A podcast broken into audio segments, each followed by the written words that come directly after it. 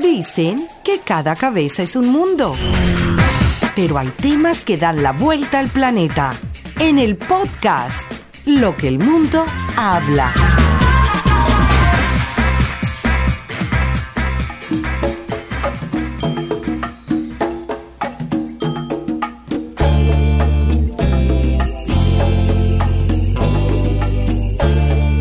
Del podcast Lo que el mundo habla, bienvenidos a una nueva edición, a un nuevo episodio de esta segunda temporada de Lo que el mundo habla. Hoy, hoy con algo un poco diferente. ¿Por qué? Porque de los tres estamos dos.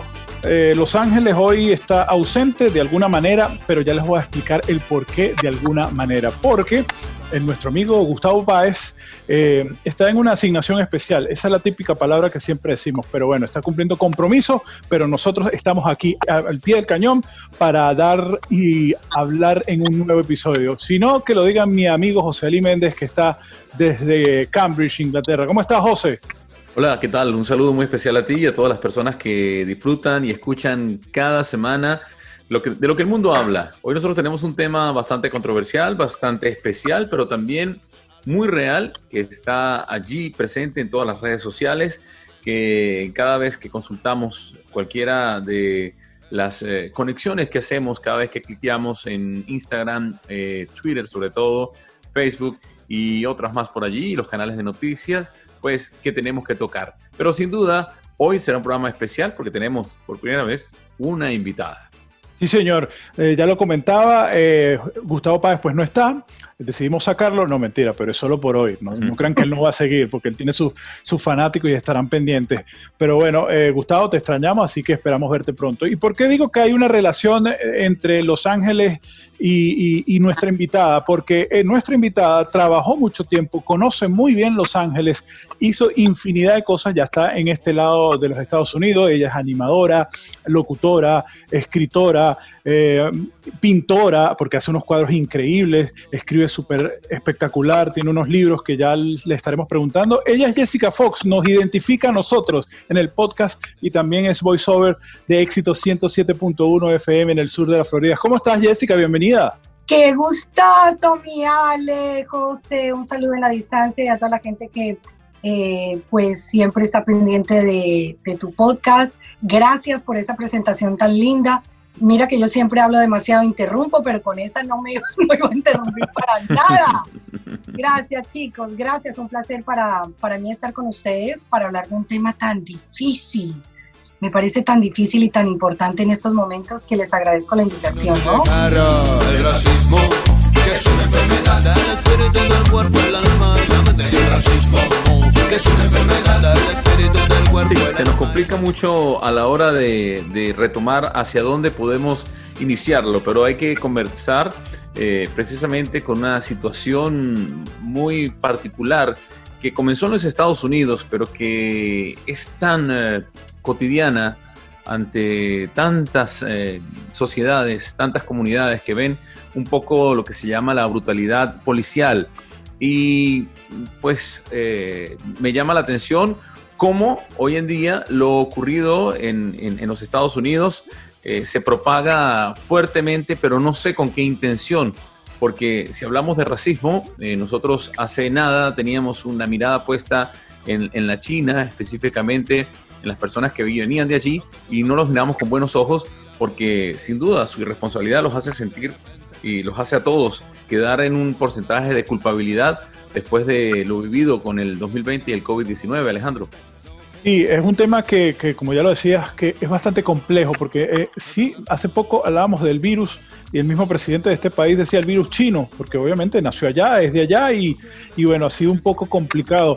Eh, esto de la pandemia. Además, cuando hablamos de racismo, obviamente no está, yo en lo personal no estoy de acuerdo con lo que ocurrió en el sentido de cómo la policía actúa, no solo, ojo, no solo con estos personajes de color, sino también con la comunidad latina, también, ¿por qué no?, con esa comunidad del Medio Oriente, que no todos, obviamente, uno cuando piensa de repente en un musulmán o en un o alguien que viene del Medio Oriente, uno de una vez piensa esta persona es medio, es terrorista, tiene algo sospechoso, o si de repente con los chinos ahora, este puede tener un virus, este no come lo mismo que nosotros, come animales. Es, es complejo y cuando tocamos este tema, del, racismo con, los, con las personas de color, siempre vemos que ellos son los pobrecitos. Lo voy a decir, esto va a sonar muy feo y aquí quiero que entres conmigo, Jessica, y, y, des tu opinión si estás de acuerdo conmigo o no, y por supuesto, José porque yo pienso que ellos se autoflagelan, por llamarlo de alguna manera, porque ellos siempre se hacen las víctimas. Yo hace poco leí un tweet de un señor que se llama James, lo voy a decir rápidamente, se llama arroba James784, dice que él tiene 33 años, eh, él es negro, nunca se ha sentido oprimido, él come, duerme y trabaja y tiene todo para poder comprarse una casa, un carro, poder eh, eh, ir a trabajar y ama este país. Y él se siente orgulloso de ser negro. Pero yo creo que ahí es donde va el tema. Yo, en lo personal, pienso que ellos como que se auto victimizan ¿Qué crees tú, Jessica? Mira, chicos, yo creo que el racismo es algo bastante importante, es algo que ha existido toda la vida, no solamente aquí en los Estados Unidos, en el mundo entero, dentro de nuestros propios países. Existe el racismo. Yo soy colombiana y en Colombia existe el racismo porque tenemos eh, una comunidad muy amplia, vamos a decirlo de esa manera, un demográfico bastante amplio de, de la raza negra. Y tenemos indígenas, y dentro de nuestros propios países ha existido el racismo y lamentablemente creo que va a existir siempre, ¿no? Eh, nosotros en este momento estamos hablando de lo que está sucediendo eh, con la muerte de George Floyd, pero es que eh, la policía abusa no solamente de negros, de blancos, de hispanos, o sea, no podemos generalizar de alguna manera. Miren, yo recuerdo en 1992 empezaba mi carrera como, como periodista o en la televisión, vamos a decirlo de esa manera, y me tocó cubrir eh, las, las protestas de Rodney King. Yo no sé si ustedes estaban aquí en el país o se enteraron de este hombre. Ok, eh, yo me acuerdo que estaba yo haciendo una serie de entrevistas, estaba yo haciéndole la entrevista en ese momento a Hugh Hefner, que era el dueño de la Playboy. Me tocó toque de queda en la mansión Playboy. Y al otro día estaba entrevistando yo a Bebo Silvetti, que le estaba haciendo el disco a, Luis Miguel, y me tocó toque de queda en casa de Bebo Silvetti. Y las protestas en ese momento eran una cosa impresionante. Tú veías los saqueos, pero en ese tiempo no había plasma, entonces tú veías a toda esta gente que salía con esos televisores inmensos cargándolos en el hombro, eh, eh, saqueaban eh, colchones, era, era impresionante. Entonces el racismo para... Sí, claro. Eh, el racismo siempre ha existido. En este momento me parece que es una mezcla que también tiene que ver mucho con la política. Si nosotros decimos es que Estados Unidos es un país eh, racista, oiga, nosotros, si no se acuerdan, elegimos un eh, presidente afroamericano y lo eligió todo un país. Entonces yo creo que todos, uno dice, no, ahora si tú le preguntas a alguien en la calle, sales con un micrófono y le dices, ¿usted es racista? No, yo no. No, ahorita no hay nadie que sea racista. Mm. Pero tú escuchas chistes en la radio de que, ay, no, yo no soy racista, pero todo el mundo debería tener un negrito trabajando en la casa. ¿Cuántos chistes nosotros hacemos de negros, de judíos, de bobos, de blancos? De gallegos. De, gallegos. Eh, por ejemplo, en mi país son contra los pastuzos, yo me imagino que en Venezuela son los, ¿Contra los bochos o los maracuchos? Los, maracuchos. Entonces, em, para aportarte un poquito, yo creo que si nosotros vamos a criticar lo que está pasando allá afuera, con el racismo, con la discriminación contra negros, blancos, chinos, etcétera, este, tenemos que empezar cada uno por nuestras casas, por nuestras vidas, por cómo nosotros realmente nos manejamos ante, ante el racismo, ¿no? Eh, lo que podemos ver también, Jessica, es eh, un poco observar, primero, eh, la violencia que genera el hecho mm, policial. Entonces, eh, sin decir nosotros que Venezuela sea el centro del mundo, porque no lo somos, cuando se ocurrieron las protestas del 2014, cuando ocurrieron las protestas del 2017, la violencia policial, la violencia de militares armados contra estudiantes, contra muchachos que inocentemente pensando que con una protesta podían ser escuchados no solamente en Venezuela, sino en el mundo, fueron realmente acribillados. Y esta es la palabra. Eh, entonces, no hubo una protesta mundial por una sola persona. No hubo una protesta mundial por más de 25, 30, 100 y sigo comentando las personas que murieron en las protestas 2014-2017.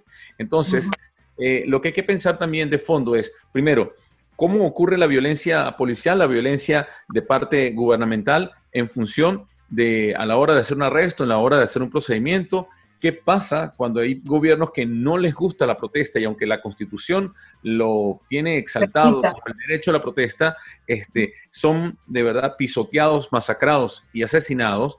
Y lo tercero, ¿por qué está este oleaje tan desestabilizador en diferentes eh, sociedades como los Estados Unidos, como en Francia ahora están ahora protestando por algo que ocurre en Estados Unidos, lo que está ocurriendo en la protesta en Inglaterra. Tanto cuidado que se, tiene, tuvo aquí en Inglaterra con el tema del COVID-19, de los dos metros de distancia, la social distancia, y resulta ser que ahora todo el mundo está protestando. Y, ayer cuando me dolió mucho cuando vi la manera como grafitearon eh, esa estatua que representa a un gran hombre de Estado, quizás a uno de los eh, políticos más eh, brillantes que ha tenido la historia contemporánea, como fue Winston Churchill, precisamente su lucha contra los fascistas, en un grupo de fascistas vinieron a, tacharlo y a, acusarlo de fascista. Entonces, no estoy de acuerdo porque realmente todo depende de la violencia gubernamental con una persona, con un grupo de personas y con la que la historia nos comenta que aquí no es una cuestión de racismo, debemos como que cuidar bien ¿Qué se está haciendo y qué se está propagando en el mundo, Alejandro? Yo creo que, como lo decía Jessica en un principio, y tú lo estás ratificando, lamentablemente eh, en estos últimos tiempos estamos eh, con gobernadores que más de unir se han encargado como de dividir por ciertas razones. O sea, al final del camino eh, la, cuestión es política. Y no solo eso, que, que, eso influye muchísimo. Tú tocabas el tema de Venezuela pero ahí te voy a hacer un alto porque yo creo que de repente eso nos duele mucho porque nosotros somos latinos, somos venezolanos, pero de repente todo esto se expandió en Estados Unidos y a nivel mundial es porque de repente te aseguro que en el centro del país o en estos o en algún estado como Dakota del Sur o en todos esos eh, estados del norte del estado, lamentablemente no saben qué es lo que sucede en Venezuela. Si acaso sabrán que hay un dictador que se llama Nicolás Maduro, hasta ahí, pero de ahí a que estén tan eh, profundizados por ser latinos, yo creo que no le da mucha importancia, porque aquí mismo ocurrió lo cuando eh, lamentablemente mataron al, trabajador de UPS aquí en el sur de la Florida por una mala acción de la policía, porque él estaba siendo secuestrado por unos, eh, por unos ladrones, y la gente protestó por uno o dos días máximo, y, pero fue algo muy, muy local.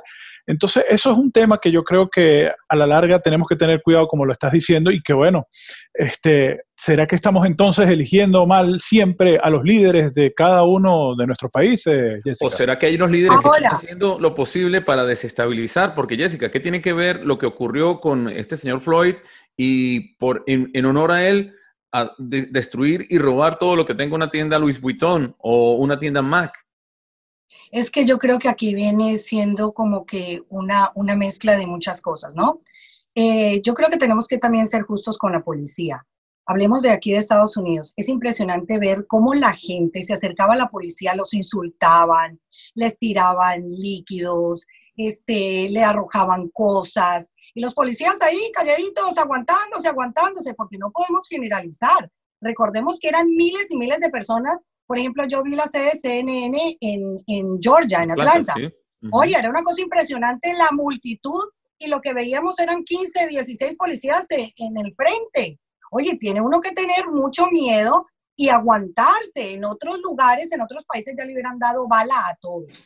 Ahora, yo creo que si usted sale a manifestar pacíficamente, como después lo hicieron, que estaban todos acostados, que las imágenes eran de verdad eh, muy emotivas, todos eh, boca abajo, con las manos atrás, eh, recitando lo que había dicho George Floyd antes de, antes de morir.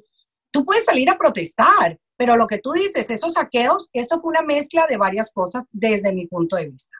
Una, llevaba la gente encerrada demasiado tiempo. Salieron y fue como una olla a presión, ¡pum! Y yo también creo que ahí se metieron otras personas, vamos a llamarles terroristas, que son aquellas personas que se metieron entre esta manifestación y acabaron y saquearon todo. Entonces no podemos decir que fueron los manifestantes. Ahora también se les dijo, hay toque de queda, tienen que estar en sus casas y no hicieron caso. Entonces, ¿qué tenía que hacer la policía? ¿Cómo podían proteger a los protestantes, a, esos manifestantes, proteger eh, los negocios? Eh, eh, es, que, es que era impresionante. Entonces, yo también creo, y aquí voy a hablar de algo que he estado investigando en los últimos días, porque yo la verdad no sabía nada de ese señor George Soros, que yo creo que él tiene mucho que ver con esto. En Francia, los cascos amarillos estaban manifestando pacíficamente y de repente entran todos estos terroristas revolucionarios que empezaron a gritar, eh, creo que se llama Antifa, mal, eh, que tienen la pata porque debieron haber entrado con los cascos amarillos para confundirse entre la multitud, pero no, entraron con otro tipo de vestuario y yo creo que eso es lo que está pasando, que se han aprovechado de estas manifestaciones que no debieron haber durado sino uno o dos días, eh, que la gente apoyara, que hiciera sus manifestaciones tranquilo, con paz, y luego eso se ha convertido en algo que incluye el terrorismo desde mi punto de vista. ¿No? Sí, porque ya, ya, ya la parte de judicial, por llamarlo de alguna manera, está cumpliendo. Eh, no solo se le dio de baja al policía que, que, le puso la rodilla a George Floyd, sino además se, se, capturaron o se les dio de baja y, detuvieron y se les abrió una investigación y tendrán su juicio al, restante de los policías. Ahora se dice que tiene que haber como una desmantelación del cuerpo de policía de Minnesota porque prácticamente los cuatro que estuvieron detenidos, los cuatro tenían antecedentes de comportamiento. Entonces ya estás viendo allí como que, oye, porque cualquiera puede ser policía sin ni siquiera tener un examen, eh, por lo menos psicológico? Y estos comportamientos definitivamente tienen mucho que ver. Así que es complejo. Bueno, y que también, perdón, George Floyd, cuando han empezado a investigar sobre sus antecedentes, no era ninguna perita en dulce. no, no, por supuesto que no. Hay que tomarlo en cuenta. Y decía un afroamericano el otro día que me llamó la atención, y no fueron uno, fueron varios, decían, oiga, perdóneme, pero entre afroamericanos nos matamos, entre nosotros mismos nos acabamos. Entonces, eso también hay que tenerlo en cuenta. Claro, cuando tú, cuando tú ves eh, eh, eh, los reportes policiales de esos enfrentamientos entre bandas, que ocurre en los Estados Unidos, porque eso no es algo exclusivo de Latinoamérica. Eh, en Estados Unidos, eh, estas bandas eh, se matan entre sí, por supuesto, por territorios de droga, por territorios de, venta de armas, etcétera, etcétera. ¿Y, y qué ocurre?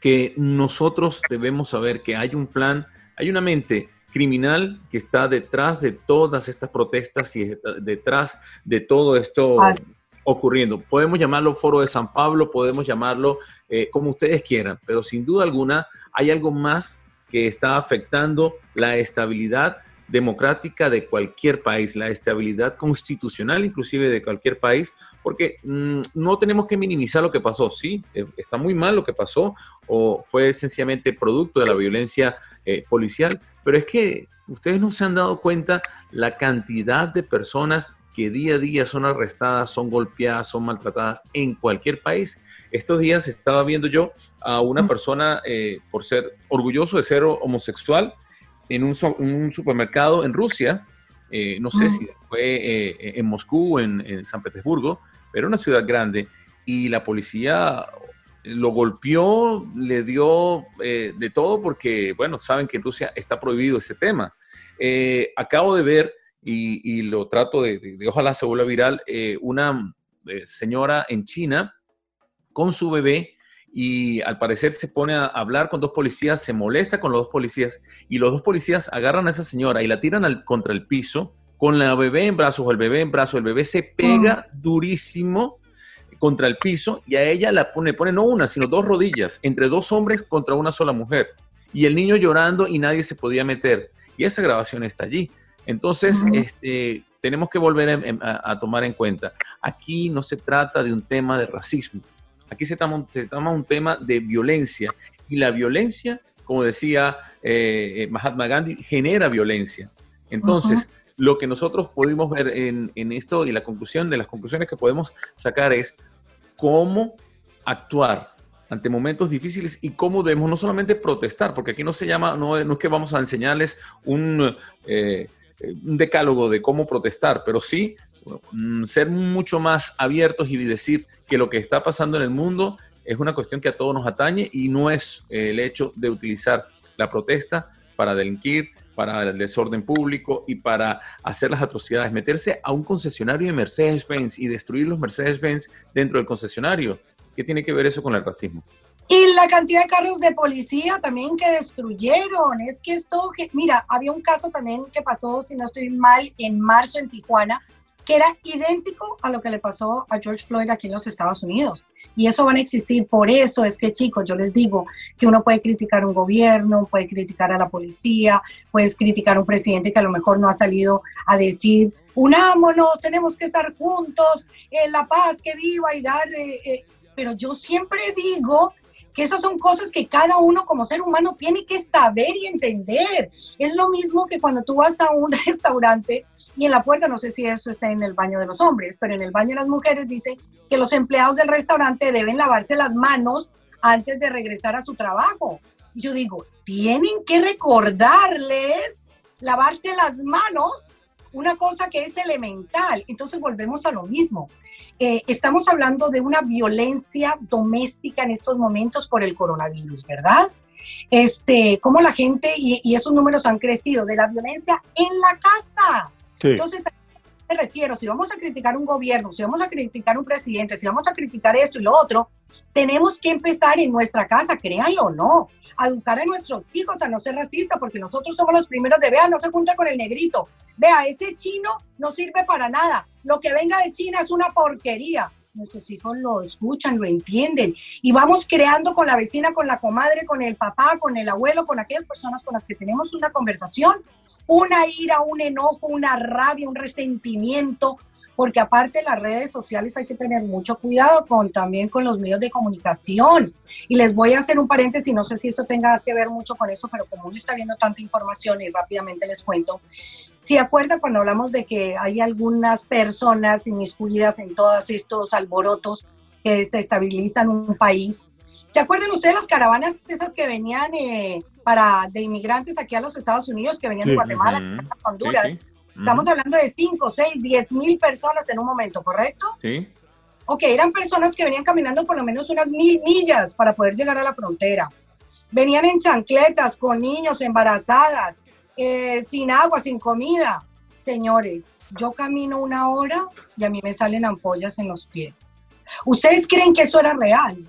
¿Ustedes creen que esa multitud venía caminando hacia aquí a la frontera? Mentira.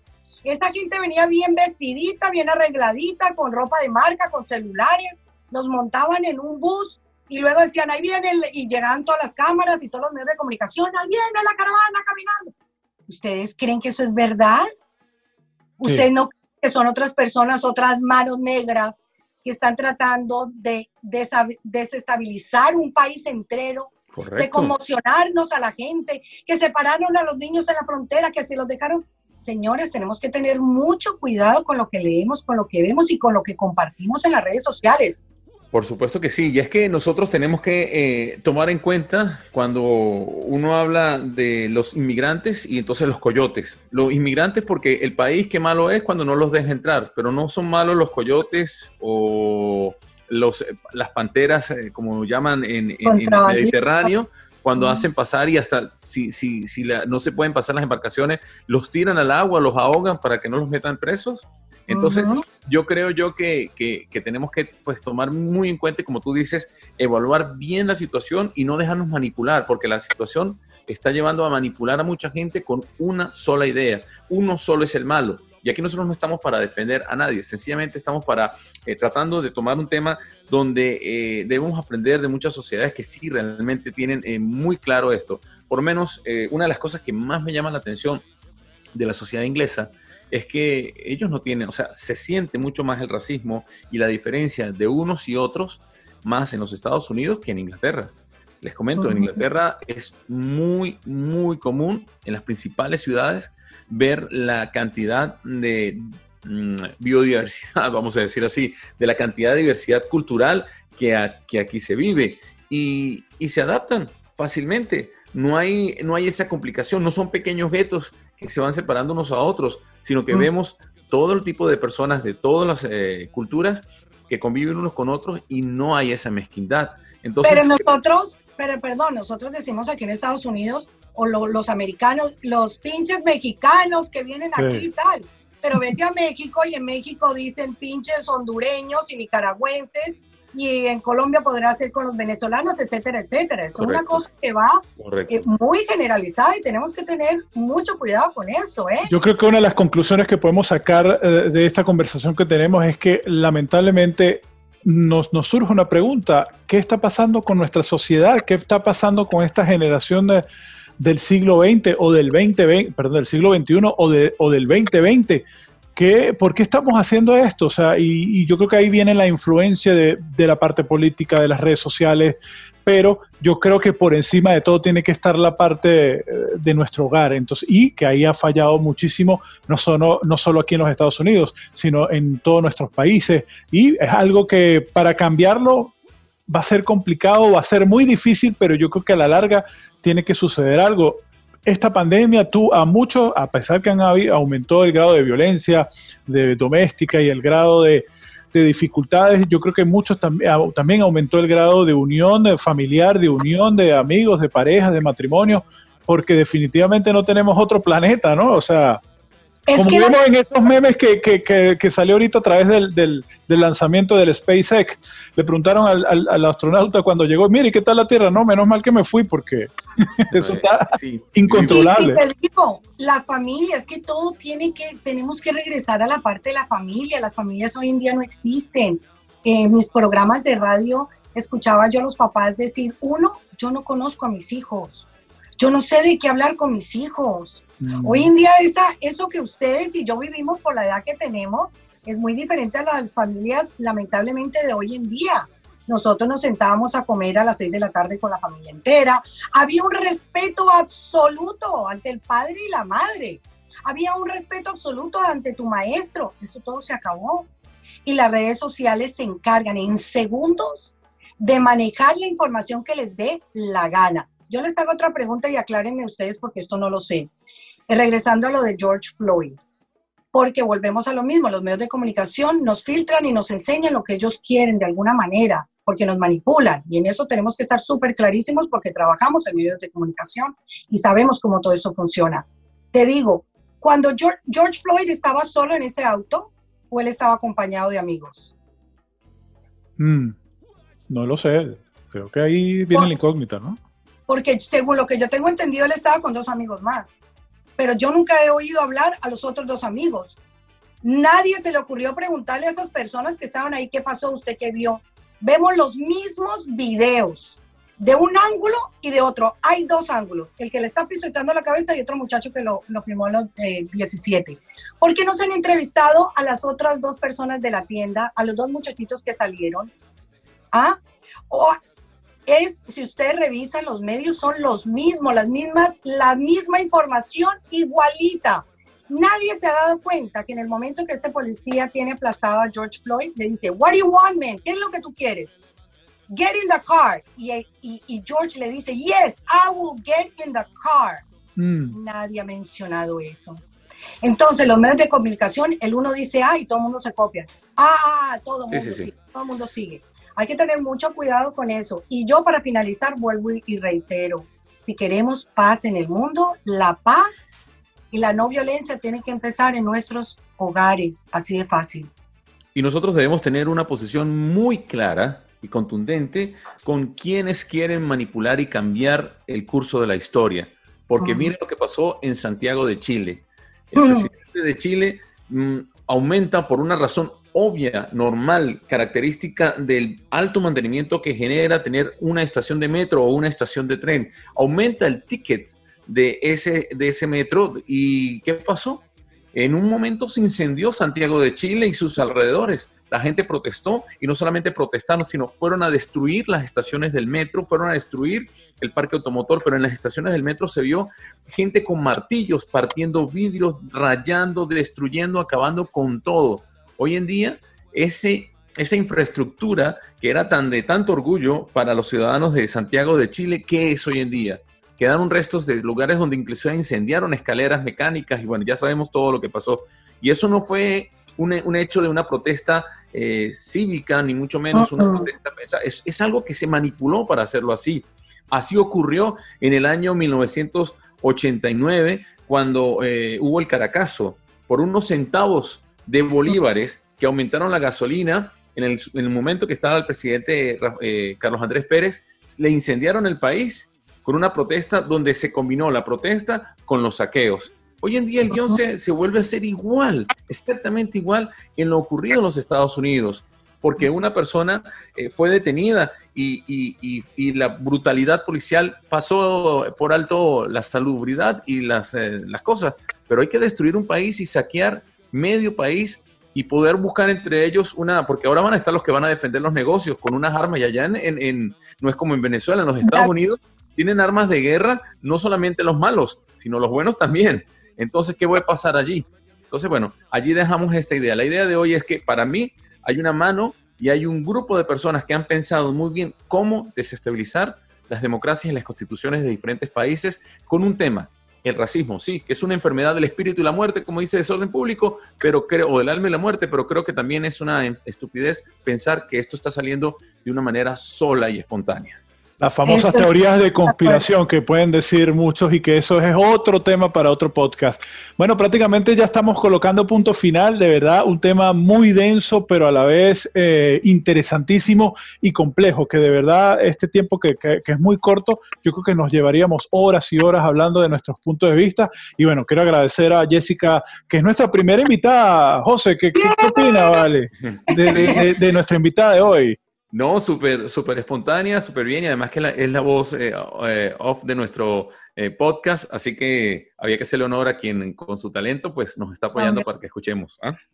Jessica, para finalizar, cuéntanos, para finalizar. Mira, yo creo que hemos dicho aquí muchas verdades y que algunas veces nos da miedo hablar y hablar de más porque yo creo que como periodistas, como medios de comunicación, siempre estamos averiguando, investigando, leyendo.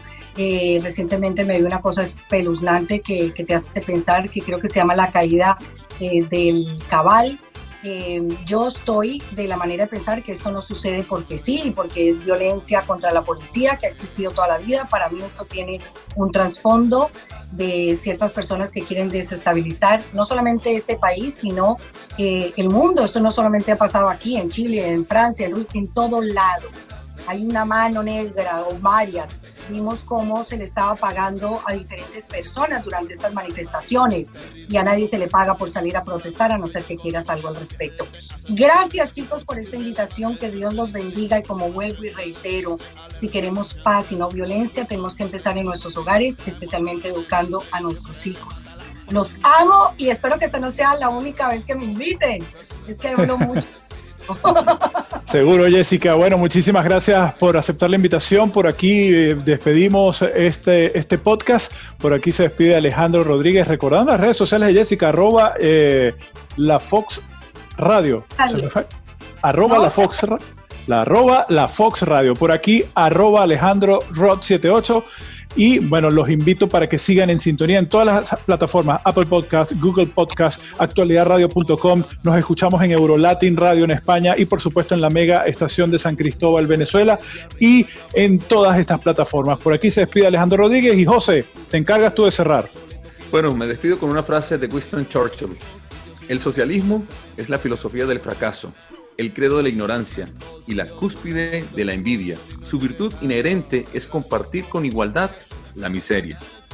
Y después de haber eh, visto cómo esta mañana políticos que realmente aman su país se pararon temprano y se fueron desde las 6 de la mañana a tratar de limpiar y arreglar todo lo que fue esa protesta en esta bonita plaza de Londres donde está esa eh, imagen de, que recuerda a Winston Churchill, yo quiero decirles que sigan ustedes muy, muy atentos de lo que pasa en el mundo, porque nosotros hablaremos de lo que dicen en el mundo. Y muchísimas gracias por conectarse a este podcast, que ya, como lo ha comentado Alejandro, está en todas las plataformas. Mi nombre es José Ali Méndez y les esperamos para el próximo programa, que con mucho gusto estaremos con ustedes.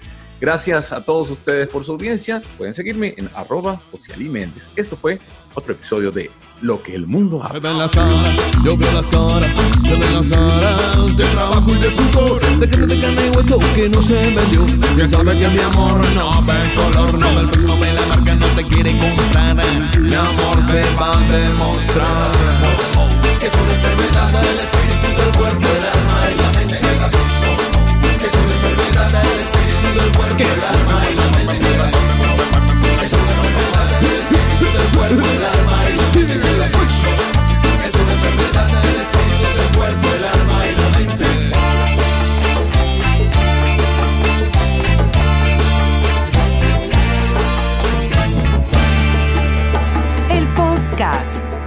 Lo que el mundo habla.